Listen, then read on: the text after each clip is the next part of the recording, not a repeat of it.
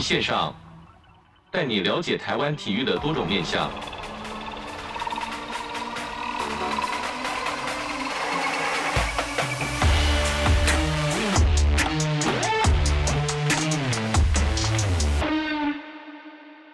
体育线上带你了解台湾体育的各种面向。Hello，各位听众朋友，大家好，欢迎收听本周的体育线上，我是子敬。本周呢，算是这个今年的第一集了。那第一集这个内容呢，子敬非常用心的整理，在我们去年有做一个非常有意义的专题，叫做“运动技职家”单元。那本集呢，子敬经过整理之后呢，就是带大家来听听看这些基层教练们、基层选手们，到底在这个运动技职家这条道路上面有没有什么的挑战跟未来的方向呢？那我们就来回顾一下吧。其实我就觉得说。这个运动技职家，这个有一个“技职”两个字，其实不难猜啊。我觉得现在这个台湾这个教育制度啊，有这个高中、普通高中跟这个高职这两个制度。那技职呢，其实大部分都是在这个高职的体系里面。那其实我们看到高职有很多科系，例如像是什么呃餐饮科，或者是呃汽修科等等，其实就是训练你的一技之长。但是为什么运动？运动为什么这个体育这个专长，为什么不能在这个高职里面生活或生存呢？它都是被归类在这个普通高中。那普通高中里面，它又是分为在自然组。其实这是我一直很纳闷的一个点。那其实子敬是从这个体育班上来的嘛。我记得高中的时候，呃，其实没有在国中升高中的时候，其实并没有意会到高中有这个社会组跟这个自然组的差别啦。你说社会组或许可能呃读书压力没那么大，但他始终也是要升大学嘛，所以说他一定的实力也一定有在的。但是自然组就不一样，自然组会有很多这个数学、理化这个数理方面的这个专长这个科目啦。那其实对于这个一直在练运动的小朋友，或者是练体育的小朋友，对于这个数理，其实对这个呃功课表达能力，其实是。呃，相对的薄弱的，在这个状况下呢，其实很多的小朋友其实只选择练习，只选择这个数科成绩，而放弃这个学业成绩。那我这样一路走上来，我就觉得说，嗯，奇怪，为什么不能把这个书念好，然后这个体育这个数科也可以练好？相较于一般的运动员来说，子敬可以说是非常非常非常的幸运，因为毕竟我还有这个一点的运气，可以念到这个国立的大学。那其实普遍呢来说，在这个体育班的学生，你说有几个顶尖的？一般体育班有二三十个人、三四十个人，那里面有几个人真正能够靠这个运动成绩升学？全国名次就那几个，一队也才那几个。那剩下的球员、剩下的学生到底跑到哪边去了？这是在教育方面其实是要去很深思的一个问题啊，一个症结点所在。那我觉得运动才是这个技职教育的本身。因为虽然说子敬现在不是运动员，但是我也在这个运动产业相关的周边来去做努力。我觉得是可以透过这个运动的过程中，其实它也是另变相的另外一种机制教育。我在这个体育体育中，在这个运动中学到的，我未来可能或许是个体育老师，或许是健身教练，或许是像子敬一样在运动产业周边相关呃打拼的人。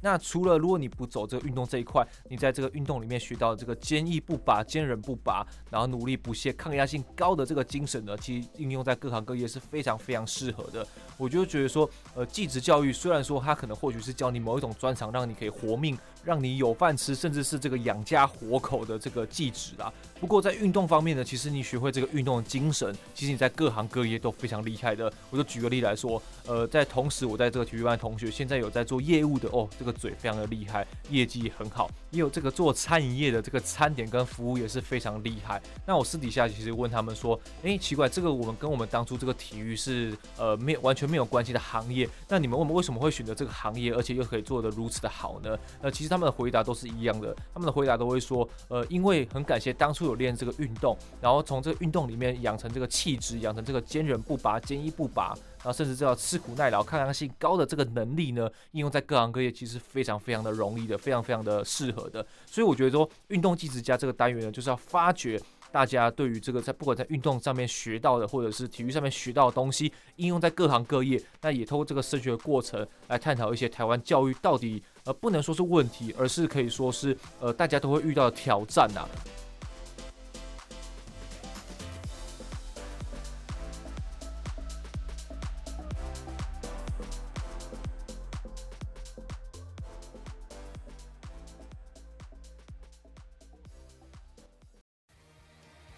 新球衣那天我超开心的，和大家穿同一件球衣，感觉超有凝聚力。只有国小的棒球队，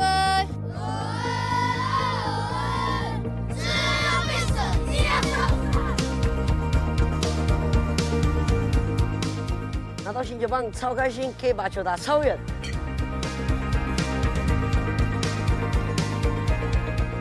能够跟刘继宏一起练球，超开心。这个时候，结果他打的球。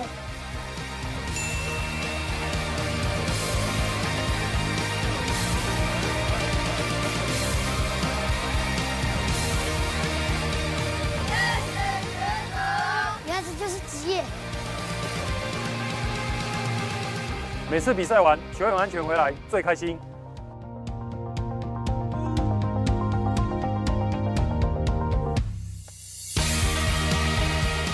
如果能去打甲子园，一定超开心。好，我们今天体育线上这个运动技之家单元呢，我们是要访问这个接棒未来的公益计划。我们访问到是鼎新和德基金会的萧巧怡副执行长，执行长你好，主持人好，各位听众大家好。相信大家都知道说，我们汉神电台有转播直棒嘛？那在这个转播直棒过程中，其实听众们有没有发现说，我们转播味全的比赛场次会稍微略多一点？为什么呢？因为我们看到呃所有的财团，我们说的球团为了这个棒球而努力，鼎新算是一个非常。呃，算标杆的企业，尤其他呃从之后又返回来这个中华职棒，我看球迷也慢慢回来了，相信这个执行长应该非常有感觉吧？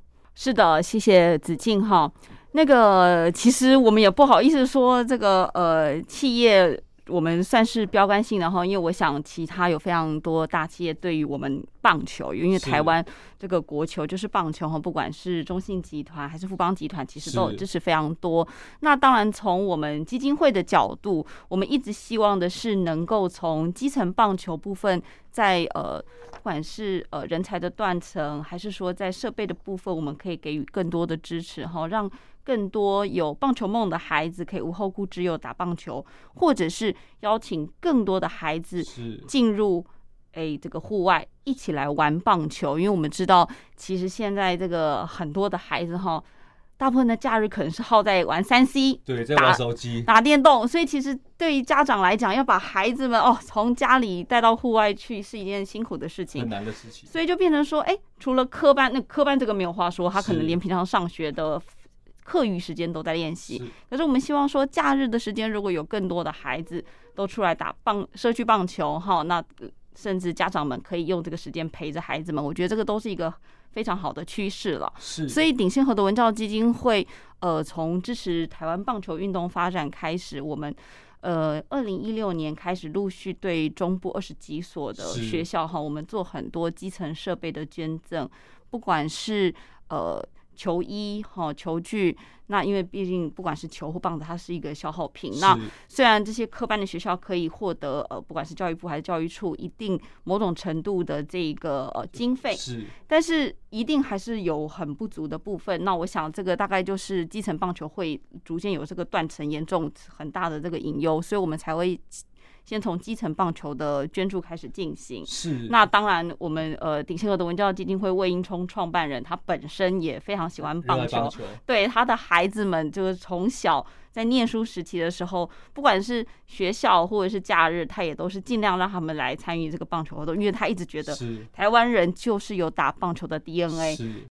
我们从这个起点开始，这个介绍完之后呢，再来就要到了国小端了。那这一次呢，这一集呢，直径是到了这个追分国小，访问的是追分国小的体育组洪组长以及班导师林老师。那带大家认识就是这个国小养成计划啦。那超过百分之八十的运动选手之所以成为运动选手呢，很大一部分就是在因为在小学的时候被老师或者是教练发现天赋，那在这个懵懂的起点上，进而走上一条艰辛的路啦。那访问过程中的童言童语啊。期待他们可以发光发热。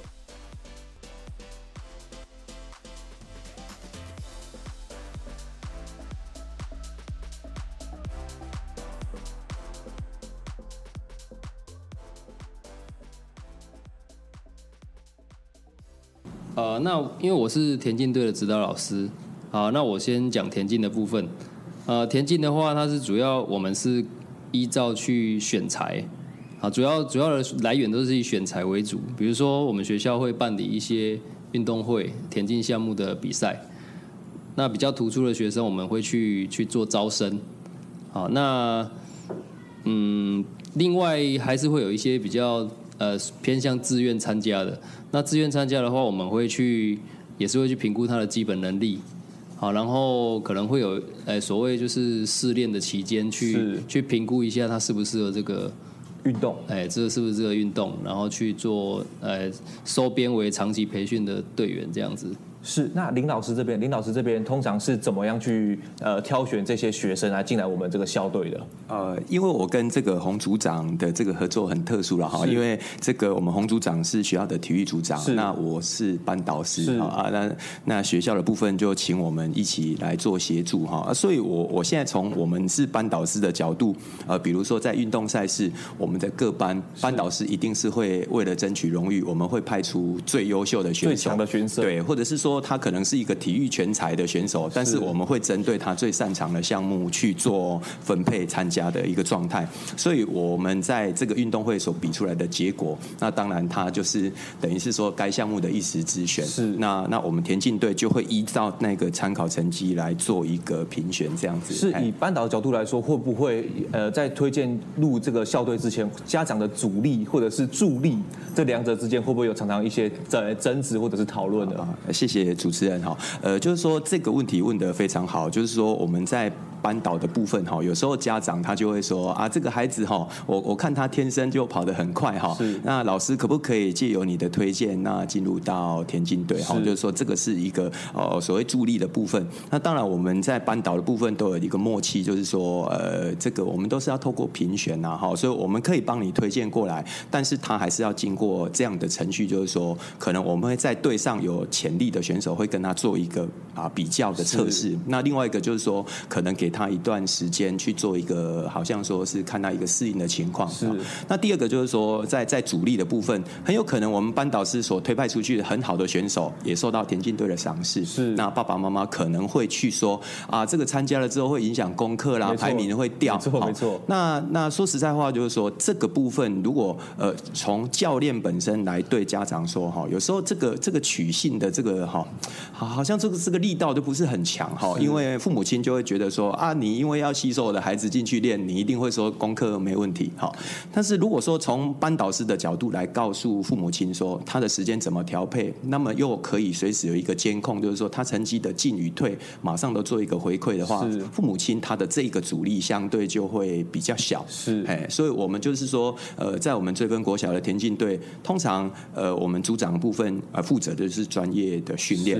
那么在班导师之间，我们在选材，如果遇到主持人所说的有一个主力的一个状态，我们啊就是说以我的负责的 呃这个工作也会去做一点协调啊，然后做一点沟通。大概是以我自己来说，我之前在国小加入田径队的时候，其实家长其实都会有这个顾虑，就是说功课会不会退步？因为毕竟小朋友都是掌上明珠嘛。那其实学了很多才艺，最最难的部分是说调配时间，都会怎么去跟家长做建议呢？哦，是呃，因为基本上哈，就是说呃，我们追分的田径队哈，我们在放学的时间其实是。是呃没有练习的，我们的练习时间是早自修跟午休时间哈。那其实我我都会跟家长来说明说，假如您的孩子没有加入田径队，那这一段时间。那他是在做什么？哈，就是说他在早自修的时候，他他多多半所做的，也就是班导师在那一段四十分钟的时间，也许做他做一点阅读的事情哈，或者是说做一点作业的订正。那么午休的部分哈，就是说我们我们多数啊，就是在午休时间就就做做休息啊，或者是有一些班级它是可以做一些静态的活动。那那也许他下下象棋，那那其实他也并不是在做学业精进的部分哈，就是说我我们会从这个角度理性的跟。家长分析说，哦哦，可能在时间上应该不是主要的问题。是，那那会回归到一个，就是家长会说，那那有体力的问题。哦，就是说你这个时间你去练了，那你就累了，累了又去安心班就就更累哈。那所以大概我们跟家长所谈的就是在体力分配的问题啦。就是说时间上倒倒是还还、OK、应该都有说，就是每一个学期的班亲会的部分都会有跟家长直接面对面的呃讨论，说这个学生因为练了运动而有什么长进，有或很多的。成绩进步应该有这种例子吧？是是是，就是说他他基本上我们都是会呃，我们学校的各班导师都是会，如果孩子是田径队，我们都会做这样子的回报。所以所以目前来讲，呃，遇到的这个都是助力居多啦，就是主力的部分，就是到到还可以相信有班导出马，家长应该都还蛮放心的，比较幸福啦。比较幸福，没错的的角度，没错没错。再来这一集呢，子敬可以说是非常有感触呢。为什么呢？这一集的主题叫做“拿着书打球的运动员”，俗称中部四省中之一的台中二中。这个看似升学的学校，其实是有一支非常厉害的排球队。那在这个一百零九学年度，这个二中在高中男子组一百五十多支队伍中，一路过关斩将。那决赛呢是逆转南投县的五育高中，夺下队史首座高中排球联赛的冠军。那这个二中呢，说到底还是一间升学的学校。那其中幕后功臣就是这这个杨峰豪教练，杨峰豪组长。那八年来，凭着对这个体育的热忱，用心的在二中排球大力教学。那成立的目的就是为了提供那些国中体育班想打球，但是对读书还有兴趣的小朋友们，那在人生的这个选择道路上有多一条不一样的路了。那也给孩子展现这个自身光芒的舞台。我觉得体育教会我们的事情。很难用几句话来形容啊！是是是，对，因为它不含，它包含的层面很广。是，对，不管是你的生活态度啦，哦，然后你的未来的人生观啊，跟你跟人相处的模式，都会在这上面做做极大的改变。一二三，快那讲到体育校队，就跟听众朋友分享一下，二中是去年这个全国排球联赛的冠军哦，从这个一百五十多支球队嘛，对，从一百五十多支球队。那秦老师给我们介绍一下，台中二中在这个选材制度跟这个体育资优生是什么样的一个概念、一个模式在在选择球员呢？呃，好，首先我们球队可能会有两个招生的方向，第一个是运动资优生，是。对，那第二个是一般生，是。那运动资优生就是你国中是体育班的，是，或者是你国中是呃有球队的，呃，你国中你有参加过比赛啊，那我他可以用我们有一个专门的独招考试。那这个考试呢，我们是有一个基本的学科门槛，是我要求这些呃体育班的学生啊，或是有打过球的学生，他在国中的第一到第五学期。他的到第五学期，对，就等于说他国一、国二到国三上，是。他的学业成绩必须要在八十分以上，就是平均要到八十分以上才有这个资格，对他才有符合报考资格。是，对，那这是我们对运气生要来再来做数科的测验。对，这是运气生的部分。那普通生的部分就是我们在学校会找一些呃，第一个当然打球要有热情，是。对，那也要有基本条件的，好，然后你的学业也不能够就是在班上的对后三分之一，对你后三分之一我们也是，哎，就是说你现在先把你的本业顾好，是。对，如果你这两个都 OK，我们就会把它再招入我们球队里面。是，如果就一般来说，八十分对于国中来说，现在现在这个阶段会很困难吗？招生方面会很困难吗？我觉得一开始听起来会蛮吓人的，但是就我们台中市来讲，哦，或是临近县市，真的还蛮多这些选手哦。原来是所以说他们的球打得好之外，他们八十分这个成绩其实也是很多选手都可以达到这个要求。也是有，但是可能就我们选不到一些呃比较真的条件非常好的。但是我觉得这跟我们的发展方针是是是是不同的，因为我们并不是最最好的，可能他。呃，条件最好，那他打球很有天分，但是他课业不行，他可能不适合我们学校，是，因为你可以稍微试想一下，呃，他如果一天第一节到第八节都在班上，是，他如果课业是完全听不懂的情况下，那其实我觉得对这个孩子来讲，他是是伤害，是，并不是一种正向的帮助，所以我们会希望说，这个门槛其实保障至少来你有基本能够跟上同学的基本能力，可能这个八十分来还是很辛苦。但是至少说你不会完全有一个努力的目标，对，就是你至少说，哎、欸，我好像伸手还够得到，是，不会说我完全就啊很远，那差很多，那就后来就算了这样。那对于体育生来说，学业成绩可能或许有点困难，那可是我相对来说，一般生体育成绩来说，他会不会跟不上？也会。对，一般生我们进来说他可能学科是比较好的，是，但是他可能在学科，他可能在在学科上比较好，那数科上跟不上，是。那我觉得在我们这个球队就刚好成一个互补融合，是，就是我们的体育运机生进来，他术科很好。他学科不行，一般生会教他学科。哦，那他进来像一一般生，他的是他是呃学科很好，但是术科不行，那他会跟其他运气生同学学习，哦，所以我们刚好会形成一个一个互补的作用。应该就是说，第一节到第八节是靠这个一般生来教你教你功课，对。然后到了这个社团性质的时候，到这个课后性质的时候，其实就是运气生来教一般生，所以是一个循环，其实会大家一起往上的感觉。对，所以我觉得呃，我们做这个最大是利用这个环境去改变这些学生，是因为他们很多，尤其是。是运气生的部分，运气生他们大部分国中是体育班出身的。那因为体育班他们以前国中的时候都会卡专训课时间，所以他其实并不习惯这么长时间坐在班上。对，他的活动时间是很多的，所以我们跟很多时候都是跟这些学生说，你要习惯这个环境。对，你可能以前下课的时候，同学是在打闹啊，在玩啊，或者是在看手机。哦，现在不行了。但是来这里的时候，同学下课是在准备课业，或者是在写考题，或在干嘛的。大当大家都在做这件事情，你没有做，你就会变得很奇怪。是，所以我们的运计师他们就会因为这样子去改变自己的习惯。当然，第一个学习可能看不出来，是，但是一年两年，我相信这样子的环境对这些学生是有一定的影响。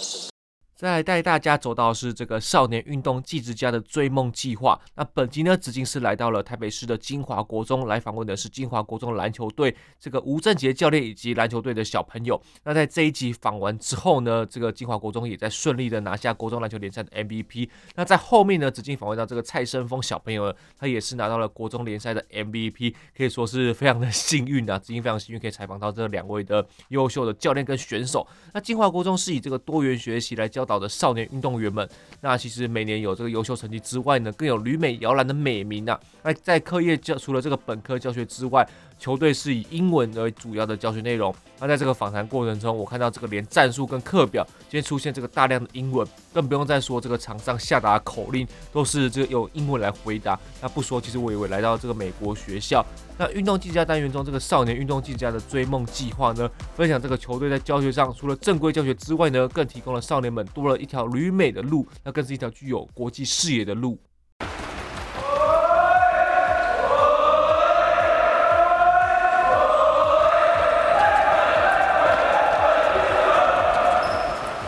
体育其实就是教育的一环，所以我们就是运用体育去去教育这个孩子，包括他的学业的成绩，包括他的品品德的教育，是，包括他的耐挫力，对他的抗压力、他的意志力、他的团队的生活、团队合作的概念。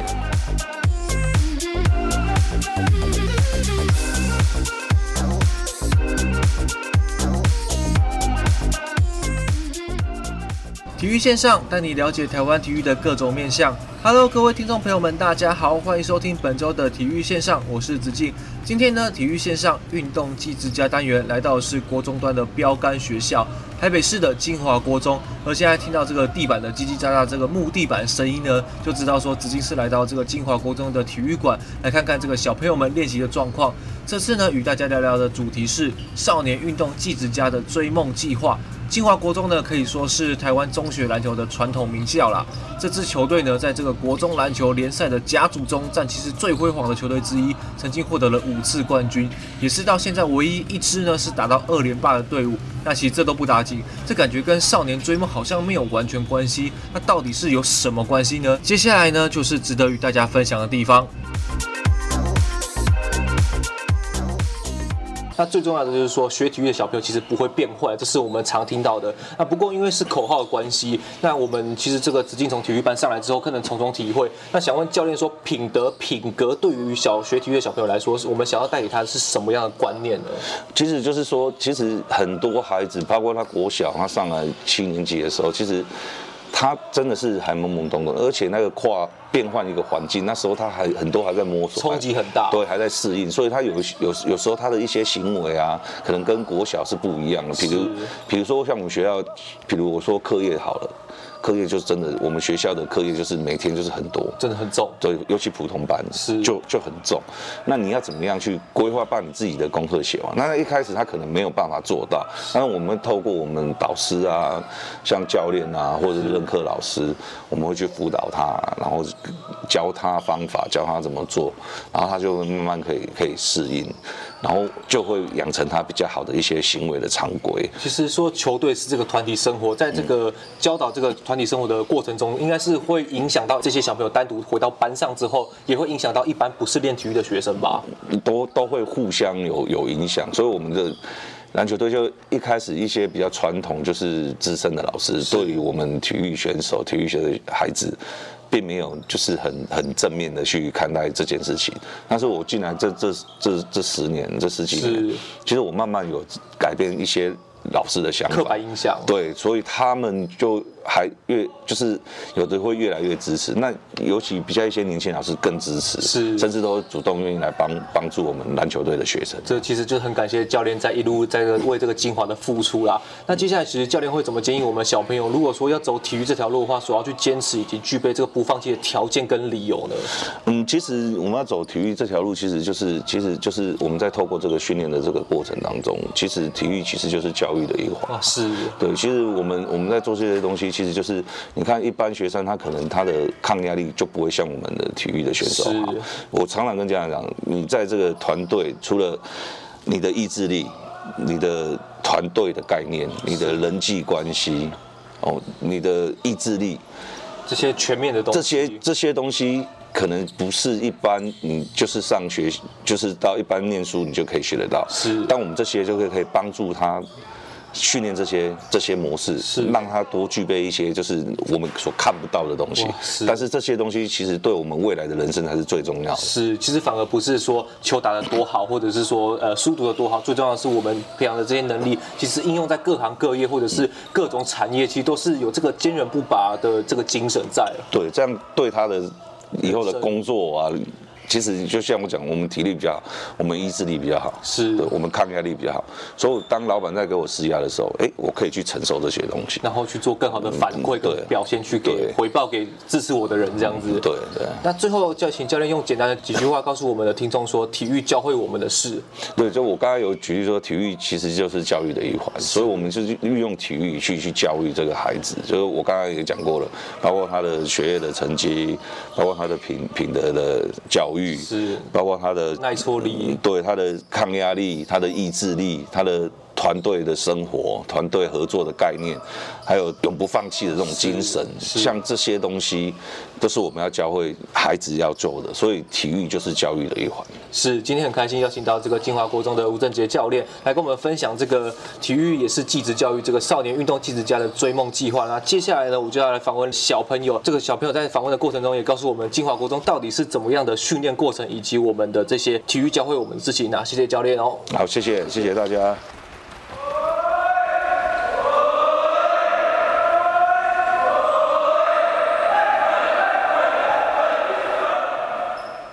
首先，先介绍你的专长跟你的年级。嗯，大家好，我是金华国中背号五号的后卫蔡生峰。哎，如果想到后卫的话，是不是头脑的组织能力要很好？就是在这个后场发球到前场的时候，都是你去透过去组织去进攻的。对啊，可能就是一些处理球方面，还有组织球队的一个运作方面，后卫是有很大的成分在帮忙这个球队。其实比较好奇的就是说，在你在后卫的脑袋里面，你看到这个这么多的球员在你身边的时候，你是是怎么去反应说，哎，那我要去下什么样的的这个战术，跟我要传给谁呢？就是。教练常教教我们，就是如何正确的阅阅读比赛，就是呃看对方怎么守，我们应该怎么怎么攻，然后对方做出什么策略，我们要怎么怎么做一个很好的选择，这样我们球队的不管是呃流畅度或者是传导，我们才会变得更好。如果对于说对位的时候，对遇到比较高大的球员的时候，然后你要去怎么去把它挡掉，去拆掉，然后去请你的队友们来帮你这个组织这一波进攻呢？嗯，因为我觉得我不是比较矮小的。可是我速度是算比较快，比较爆发爆发力是，所以我觉得我可以透过我的速度还有我的爆发力来过掉比较高的选手，去把它晃掉，对不对？对，去把它晃掉。那当初怎么会选择来就读金华国中呢？因为金华国中是全台湾算是呃非常厉害、非常顶尖的篮球学校。当初为什么会选择来读金华国中呢？呃，因为国小就是凭着一股想拿冠军的心，就是有一股冠军的梦想，想一直拿冠军。呃，所以像看到金华国中最多冠军数，就想来这边就读。那当初来考的时候，会不会有一个挑战，就是说，哇，来其实来考的球员都是很顶尖的球员，那你是怎么去克服这些挑战，然后最后可以确评中选的？嗯，我觉得就是遇强则强吧，就是在这么多精英的情况下，你越是越努力越认真，你会。得到更好的果实，就其实是人家厉害，但是你也没有比别人差，对，然后就直接给他拼了，呃，更努力这样。那进来之后，你现在是国三嘛？对。那在国一到国三，你中间有没有什么心得呢？就觉得，呃，我国一刚进来的时候，其实觉得懵懵懂懂，那觉得哇，大家怎么都这么厉害？那到了你现在国三是学长的时候，你是怎么去教育你的学弟的？国一国二的学弟呢？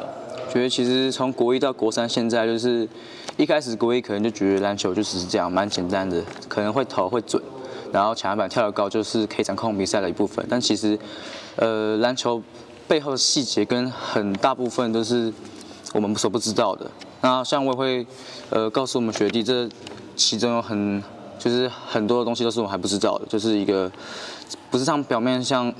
这么简单而已，这样子是。其实听到这个郭三的小朋友能讲出这样的一段阅读比赛的话，其实我们就知道说，体育对于这个运动选手来说是一个非常重要的存在。那课业跟练习呢，两者之间有没有常拉扯？或者是我想要先打球，我就不念书了；或者是我念书了，然后我就不打球，中间有没有常拉扯？或者是会先选择哪一个呢？有啊，因为像我们课余时间几乎都是拿去练球，所以我们只能用琐碎的时间拿去读书，然后写功课什么的，然后。希望是，因为我现在是一个算是院呃运动员的身份，所以有时候是希望以篮球优先。可是教练常提提点我们，就是呃读书还是很重要，然后还是希望可以兼顾我篮球跟读书都能兼顾这样子。像子金今天来到这个金华国中是二二八年假的年假时间，那你觉得年假的时候在这边练球啊？你的同学都在可能才还在出去玩回来的路上，那你今天练球，你不会觉得心里很？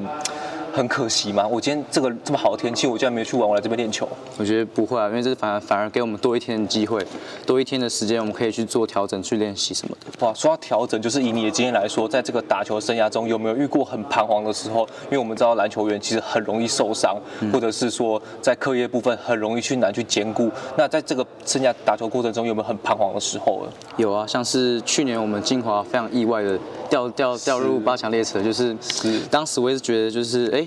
到底是哪个环节出了问题，甚至我们哪个地方没有做好，所以就是很彷徨。可是教练常跟我们讲说，不要只是看我们过去的失失败，而是向前前方的未来看看前进，就是不要去想说我们过去怎么样怎么样，我们输了几场比赛，我们打得不好，没有进八强，而是要往前看，不要再彷徨，就是。做要要做的越来越好，这样子。我们就是要把握当下，然后不去看以前的失败或者是以前的成功。嗯、那我们就是做好现在，然后去准备未来所面对的比赛或者挑战嘛，对不对？对。那未来其实你们都会遇到这个高中升学的问题。那对于升学，你现在是国三嘛？嗯、那有没有什么规划呢？就是毕竟到了高中段，应该也都是打公开大甲组吧？嗯。那有没有什么梦想规划？说我想要去什么学校呢？因为其实像我们不是普通生，我们。普通生的话，他们可能现在基本上都是以会考来升学，然后我们是多一条路，我们的术科可以帮助我们升到更好、更多元的学校。那我是希望。也能透过我的技巧跟我的一些技术，能够选到一个优质我喜欢的学校，这样子。其实就就像就像这个小朋友说的，我们除了其实我们考会考是一个可以升学目标，那我们除了会考之外，其实我们在这个数科方面，其实也是有一定的成绩。其实到了这个高中端的时候，其实也是可以选到蛮好的学校。嗯、那相对的，高中三年之后，其实呃也要好好打球。到了高中之后，其实升到大学，很多的独招，其实也是可以到很好的学校去。嗯、那这个就是要把这个篮球的精神继续传。传承下去，然后，那你在国小的时候其实也是选手嘛，嗯，那在升国中的时候选择要继续打球，家里有没有就是支持或者反对？觉得哇，其实国中还要继续打球，觉得会不会太辛苦了？家里面爸爸妈妈有没有给你一些什么建议呢？有啊，其实一开始是有反对到支持，因为毕竟台湾还是一个需要看文凭来拿工作的时代，我们。没有好的文凭，很很难找到一个非常好的工作。是，所以当时家里也是一开始很反对，可是后来看到我对篮球的热忱跟兴趣，他觉得哎，好像可以让他试试看，让他放手一搏，去挑战他的梦想这样子。你回去的时候身体很累，爸爸妈妈有没有都给你一些鼓励？说哇，今天辛苦了，或者是说有没有呃吃饭的时候多夹多夹几道菜给你？有啊，回去的时候我妈就会煮丰盛晚餐给我吃，对不对？呃，就是因为。补充我今天损失能量这样子。在比赛呢，他们应该也都会在联赛的时候都会来看你比赛吧？嗯，会看重播。哦，会看。除了重播之外，他把像我相信很多的家长应该会，就是因为你是打控球后卫，所以他们会不会故意讲说，哎，你其实你那球应该不要这样做，应该是怎么做比较好？会跟你这个战术的讨论。嗯，爸爸妈妈是有比较有点看不懂啊，但是。